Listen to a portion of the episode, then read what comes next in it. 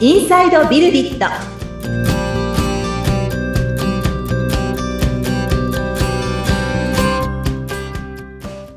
こんにちは。株式会社ビルディットの富田です。アシスタントの菅千奈美です。富田さんよろしくお願いいたします。はい。よろしくお願いします。はい。そして、えー今回も引き続きゲストの方がいらっしゃいますので。そうですね。はい。はい。じゃあ、ウニさんからお願いします。はい。株式会社ビルディットのデザイナーの石崎由美と申します。ウニさんと呼ばれてます。よろしくお願いします。はい。はいお願いしますはい。では、古川さんもお願いします。はい、株式会社ココリの古川です。よろしくお願いします。はい。お願いいたしますよろしくお願いします。はい。では、前回に引き続きというところですね。はい。えー、前回ですね、そのデザインというところで、ウニさんがですね、その古川さんからのご相談、えー養護施設さんと、えー大学生、専門スキルを持つ大学生とのマッチングの仕組みがあるといいんじゃないかっていう、ちょっと漠然とした部分のアイデア、双方にあるその問題点、課題っていうところに着目されて、これを解決するための仕組みってどうやって作っていけばいいんだろうというようなお話をですね、えーウニさんとのコミュニケーションの中で少しずつ形にしていったと。えーなんか付箋をペタペタするようなワークを通じて、ポスターを作るとしたらこんな表現になるんじゃないかみたいな。まあそんなワークを重ねていったというお話をいただいたかなと思うんですけれども、これ以降ですね。これ以降ですね。実はあの、結論と言いますか、ゴールで言いますと、このサービスはですね、2022年の6月に立ち上がっておりまして、そのサービス名は古川さんからご紹介いただいてもいいでしょうか？はい、えっ、と、スカラトっていうサービス名に、はい、なりました。そうなんですね。はい。えーこの立ち上がったサービスなんですけれども、えースカラトっていう、このサービス名に込められている思いとかお聞きしてもいいですか？そうですね。まあ、あのーすごい悩んだんうん。んですが、はい、うんあの、これも、最初は本当にごくごく当たり前のなんかマッチングするっていう意味で、なんかこう、うん。ミートとか、まあ、いろいろ、いろんな案が浮かんで、まあ、それもうん全部、ビルドイットさんのチーム、うん石崎さんも含め、あの、うん。ご相談して、もう何度も何度も繰り返し相談してっていうところを覚えてますね。うん。で。まあ、あの、スクールとか、いわゆる学術的なスカラスティックとか、まあそういう学術的なイメージがまず一つと、あとは最後のとっていうところはその、あの、人っていう意味と、まあ、with っていうその一緒にっていう意味が含まれていて、うんそれで、うんあの、スカラットになったのを、はい、にしたらというふうに記憶してますね。はい、そうしました。そうなんですね。はい。そのサービスが、えー2022年の6月に立ち上がってきたんですけれども、えー前回からのお話の続き、これが立ち上がってくるまでのお話をちょっと今日は聞いていこうかなって思うんですよね。はいはい。えー、ウニさんがですね、その前回そのポスター作るっていうような話でですね、まあ、このサービスの特徴を言い表す、表現するんであれば、こうだよねっていうようなアウトプットを作っていくっていう話があったんですけれども、その後のステップってどんなものだったんですか？まず、ストーリーボードを作ったり、ペルソナと言われる、こう、登場人物、使うユーザーさん、まあ、えー養護施設側のこういう方えっ、と、音大の学生さんっていうペルソナを設定して、うん。で、ストーリーボードで軽くこう、ざっくりしたストーリーを作り、うんで、もっと濃いめの感情を乗せたカスタマージャーニーマップっていうお話を、うん、うん。あの、作っていきました。はい。で、それに合わせて、うん。こう、カスタマージャーニーマップから、あ、じゃあうんここのタイミングでは、おすすめの、うーんと、養護施設が出てたらいいねとか、あの、うんおすすめの学生さんが出てたらいいよね、みたいな気づきから、じゃあこういう画面が必要ですねっていうワイヤーフレームを書き起こしていうくん。流れでした。はい。うん。ありがとうございます。あの、急にやっぱりそのデザインの話になって専門用語もいっぱい出てきたので、ひょっとしたら番組を気になっている方がわからない部分もあるかもしれないので、ちょっとずつ私の方からはい一つずつですね、確認していきたいんですけど、まずそのペルソナ、このサービスに関わることになるであろうユーザーさん、利用者さんですね、の、えーお話が出てきましたけれども、この、えースカラトというサービスですね。まあ、名前がついたのはちょっと後だったかもしれないですけど、このサービスに関わってくるペルソナって具体的にどんな方がいらっしゃったんですか？まあ、物語の登場人物みたいな感じなんですが、はい。まず、こう、自分の幼稚園で何かイベントをやってほしいって思っている園長先生や先生、ですねうん、うん、うん。あと、経験を積みたい、社会人になる前に経験積みたいなうん。って思っている学生さん。うん。あとは、あの、後から気づきで出てきたんですけど、こう応援したい人もいるんじゃないか、みたいあな。あ、いいですね、いいですね。応援したい人。はい。応援って具体的にどういう意味ですか？えっ、と、学生さんに、こう、活躍の場を作りたいなって願っている人が出てきて、うん。あの、その人たちがこう、お手伝いしたり、例えば動画編集やるよとか、そ うはい。いうことですね。うんなるほど、なるほど。はい。いいですね。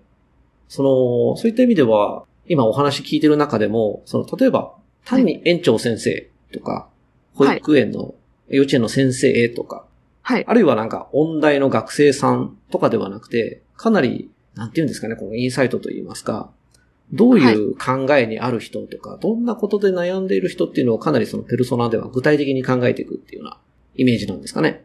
そうですね。まあ、よくある、うんあの、人物像はこうではないかという仮説のもと、うん。こう、作っていった感じですね。はい。うん、うん、うん。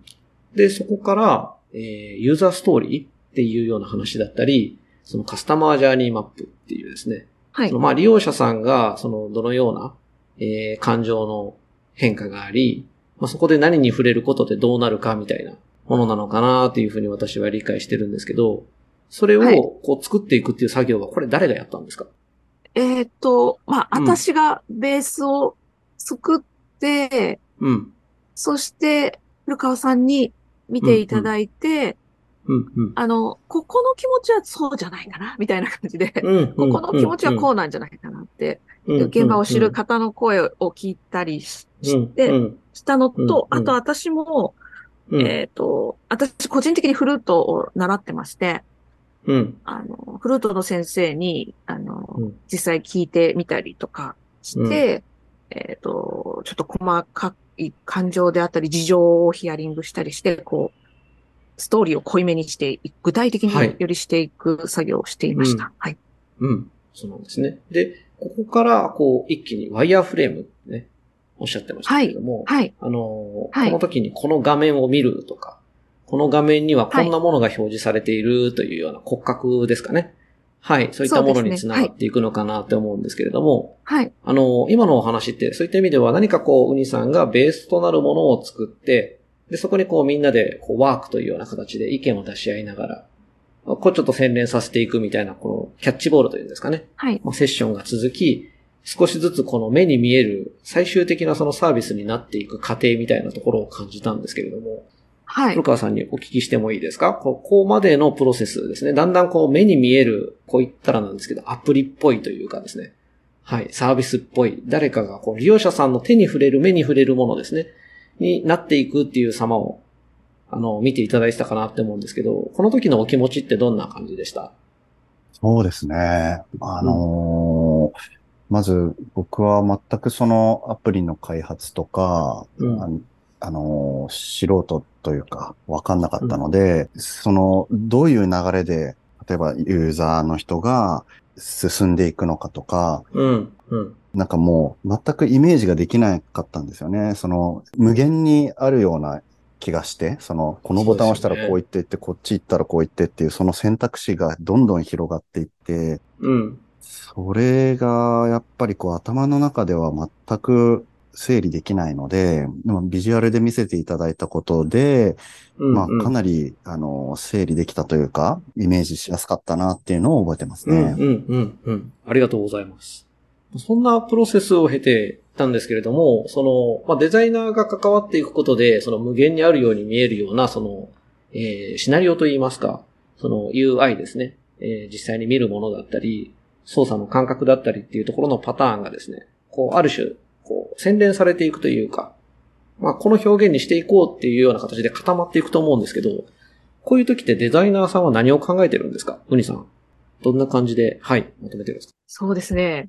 あの、まず、この画面を見ているこのタイミングで一番重要な、ユーザーさんにとって一番重要なものってどれだ、うん。っていうのが結構大事で、あの、ま何を探したいのかなとか、うんうん。どこを見て判断するのかなとか、どういう動機から動くのかなとか、そういうところを、うん。ちょっとしっかり、あの、理解した上で、じゃあここが重要だからここをバーンと見せるとか、あわかりやすくここだけはせちゃんと設計する。あ、ここを一番に設計するっていうのが分かってきます。うん。はい。うん。ありがとうございます。そういった意味では、その、理解するプロセスみたいなところがあるわけですね。はいうん。で、その理解っていうのは、必ずしも、その古川さんのように、これを作りたいって思ってる人っていうよりは、利用者さんですね。このサービスを使ねう側が使う人ですね、うん、どんな風に考えるだろう、どんな風に感じるだろうというところにフォーカスして、その、まあ、体験といいますか、見た目のデザインをまとめていくってはいいうプロセスがあったというところですね。はい。はいまあ、そこから、えー、一旦そのアプリの形にアウトプットですね。アプリの画面遷移みたいな形で UI デザインがまとまっていったかなというふうに私記憶してるんですけど、はい。はい。えー、一旦まとめた後にですね、まあ、ここからそのスカラートというサービスをこう実際に6月に立ち上げていくにあたってですね、この6月時点でのアウトプットをこれにしようというような形のそのまあ決断があったかと思うんですけれども、はい。この。辺のお話をどうしましょう？古川さん、えっ、と、当時のお話ってしていただくことできますか？まず最初アプリの UI をね、整えて共有するところから、あの、進めさせていただいてはいたんですけれども、その後ってどうなったんでしょうか？そうですね。えっ、と、まあ、まず、まあ、アプリを作るか、まあ、もしくはもう少しその、うん。時間をかけて、まずはこう、LP を作って、あの、アプリ開発は、もう少しこう、ゆっくり進めるかっていうところを、まあ、途中から、まあ、悩み始めて、ええ、えうん、あの、まあ、いろんな人に相談しながら自分も、こう、やっていく中で、え。うん。アプリよりもまずは、その、最初形に、まあ、ホームページさえあれば、少しずつ営業していって、まあ、うん実績作って、で、経験積んでからの方が、まあ、あの、実体験をもとに、より精度のいいアプリが作れるんじゃないかなっていうことで、うん。はいうん3月ぐらいにその決断をしたことを覚えてますね。はい。ありがとうございます。そうなんですよね。まずランディングページで、このサービスを利用する方とのコミュニケーションを検証してみようみたいなお話になっていったっていうところだったかなと思います。で、そこでその実体験をベースにっていうのは、あの、おっしゃる通りですよね。その、まだそのマッチングっていうのそこまででは、そういった意味では古川さんは、え実績としてこれ数ベースで言うと大体何件ぐらいこういった、えっ、と、学生さんと養護施設さんとのマッチングっていうのをそこまでの時点でやられてたんですか？そうですね。まあ、うん。もう本当に数えるくらいかな。まあ、うん施設で言ったら、10箇所ぐらいではあったんですけど、うん。うん。そうだな。まあ、やっぱり、その先生が学生じゃなかったりとか、まあ、プロの先生だったり、英語の先生。まあ、今回のスカラットとはちょっと、あの、違う先生が行ってたりとか、うん。そうですね。まあ、件数としてはやっぱり大きくする上でスケールさせていくには、うん。それでは足りないなっていうふうに感じたんですよね、その段階では。うん。うん。ありがとうございます。はいそうですよね。あの、アプリを作るってなると、やはりその開発費用みたいなところも、それなりの投資になってまいりますし、まあ、それがゆえにアプリってそのいろんな方に一気に使っていただける、今スケールさせるってね、おっしゃっていただいたんですけど、そこでのその強みといいますか、えーメリットも享受できるわけですけれども、まあ、その時点で、えー実体験として、まあ、実績が作れていたのが10件ぐらいだったと。で、しかも、まあ、今回のその対象のペルソナとちょっと違う、その学生さんではなくて、まあ、先生が言っていただくとか、まあ、そういった実績も、えー差し引くと、いや、もっともっとここのコミュニケーションを検証した方がいいんじゃないかというようなお話になって、まあ、ランディングページ作っていくことになったということですね。はい。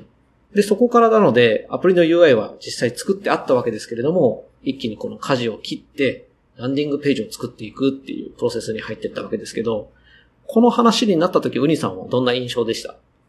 いや、私はいい手だなって思いました。いい手だなと。はい。あの、はい。こう、ユーザーさんたちを知ることにもなるし、ビジネスにもつながるし、うん。はい。あの、素晴らしいなって思いました。はい。まあそういった意味では、あの、私たちもね、開発会社なので、まあ単純にその実績だとか、開発のお仕事っていうところでいくと、まあ、あの、こちゃなんですけど、アプリを作る、アプリ開発するっていった方が、大きな仕事にはなるんですよね。うん。そうですね。大きな仕事にはなるんですけれども、まあ、このコミュニケーションは私もずっと参加させていただいている中で、えっと、まあ、率直に言って、このアプリを作るよりも先にもっともっと検証した方がいいんではないかというような話も、はいあの、実際お話の中で、あの、させていただく中でですね、こういった、あの、結論になっていったのかなというふうにも思ってはいるんですけれども、まあ、私たちもそういった意味では、あの、with all our heart と言ってですね、あの、誠実に仕事するっていうことを信条にしておりまして、あの、使われないものを作っちゃうのって本当に悲しいんですよね、やっぱり。うんうんそうですね。やっぱりあの、作る以上は、あの、価値を感じていただけるような。で、それは、もちろん古川さんにもそうですし、そこから先の利用者さんにとっても価値を感じていただけるようなうん仕事をしたいなというふうには思っておりますので、はい。というところで LP の、えー制作に向けて動いていったというところですね。はい。で、はいえーこの LP が6月に立ち上がってきたというところですけれども、はい。この辺のスピード感は、ウニさんいかがでしたか？そうですね。あ、もともとこういうメッセージで打ち出すんですよねっていうのは、うん。事前にあの話はしてたので、はい。あとは材料だけだなって。思いましたね。うんうん。はい。インタビューを載せるとしたら、こう、それを集めなきゃいけないし、とか、うん。そういうところだなと思ってたので、うんあの、すぐ作ることはできましたね。うん。はいそ。うですよね。あの、全くアプリの UI を検討してくるプロセスが、じゃあ無駄になったかっていうと、むしろなんか有意義だったというか、そこで、まあいろいろなその背景、思いであり、このサービスを特徴づける何かっていうところも、十分にですね、理解し合えた上での、うんまあ LP 制作っていうオプションに入っていったわけだったので、まあ比較的早いコミュニケーションでババッと、このランディングページができていったことを覚えてますね。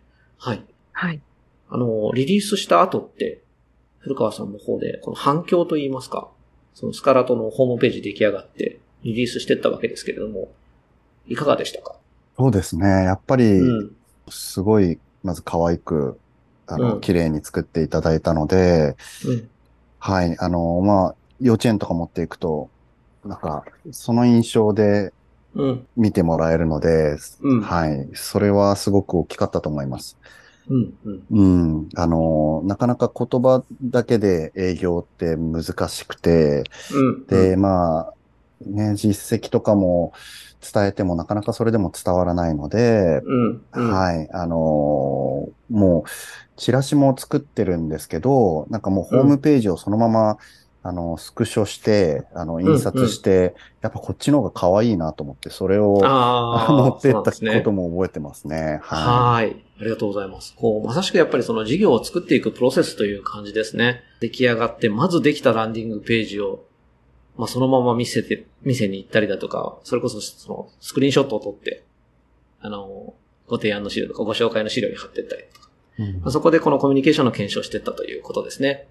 はい。ありがとうございます。では、えー次回ラスト1回ですね、そのスカラトが、えー2022年の6月にリリースして以降、どんな風になっていったのかっていうところですね、お話しできればと思いますので、えー最後の1回もよろしくお願いいたします。はい。では、菅さんにお返しします。はい。番組を聞いてご感想やご質問、お問い合わせなどがありましたら、番組説明欄に富田さんの会社の URL を記載しておりますので、そちらからお問い合わせをお願いいたします。はい、えーこの番組は Apple Podcast、Google Podcast、Amazon Music Podcast、Spotify の各媒体でもお楽しみいただけます。